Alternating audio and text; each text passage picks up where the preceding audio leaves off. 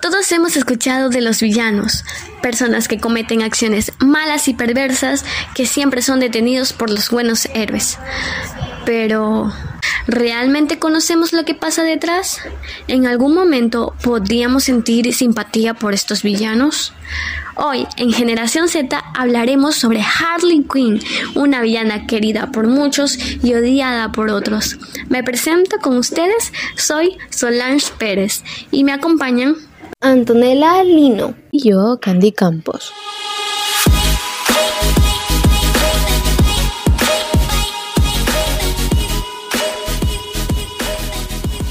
La mayoría de nosotros conocemos al personaje de Harley Quinn por la película Escuadrón Suicida del 2016, la cual fue bastante criticada. Sin embargo, impulsó la popularidad de Harley de una manera inesperada. Pero, ¿de dónde surge este personaje? Harley tiene su primera aparición en Batman, la serie animada de 1992, siendo un personaje no canon, es decir, que no pertenecía a los cómics donde estaba basada la serie.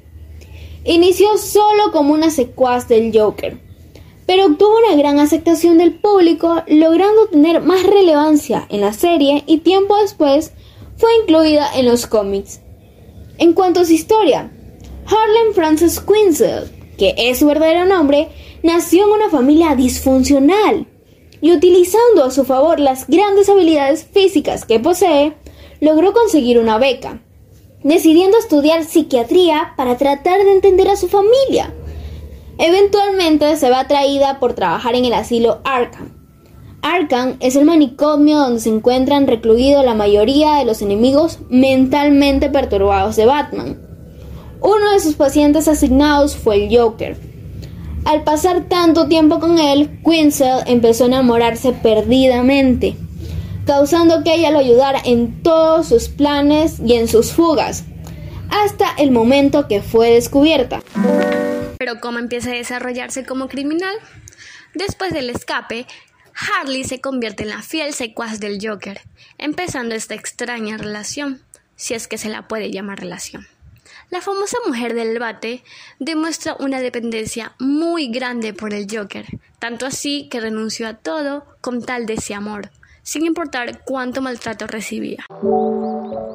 Podemos justificar todas las malas acciones que ella ha cometido, pero podemos destacar el desarrollo que obtuvo a lo largo de los años, pasó de ser un personaje completamente dependiente del Joker y que era capaz de dar su vida y cometer cualquier acto que éste le dijera, a liberarse de esa manipulación y empezar a tomar sus propias decisiones de vida, buscando ayuda y tratando de reformarse.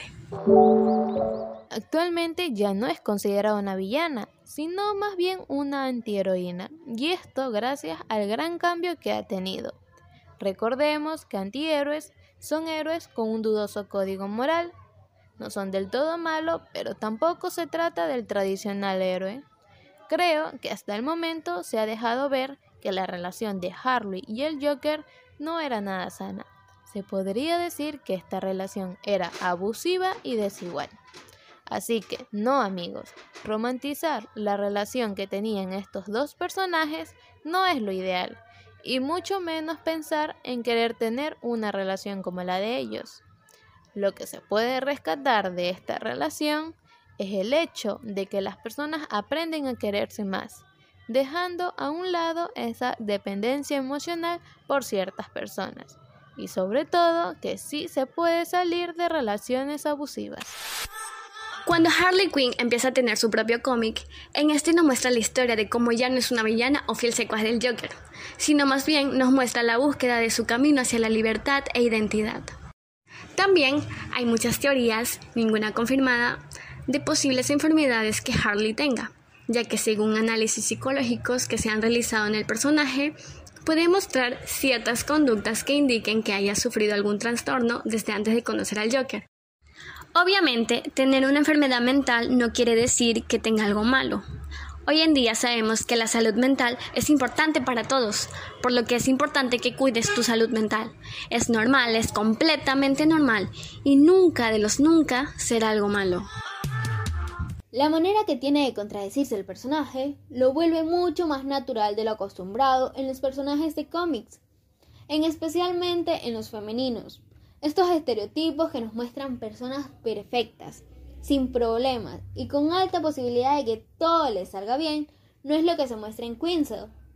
El proceso que ha tenido Harley de ser alguien que se deja manipular por su pareja, que ha sufrido en una relación insana, con posibles trastornos mentales, y luego emprender su camino de sanación, donde busca su propia identidad, ya sea fallando o acertando en sus decisiones, es algo completamente normal en el proceso de descubrirnos y hace que la comprendamos un poco más a ella. Bueno, creo que hasta aquí es todo por el episodio de hoy.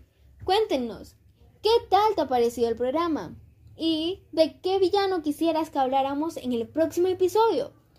Esperamos volver a encontrarnos en el siguiente episodio de Generación Z.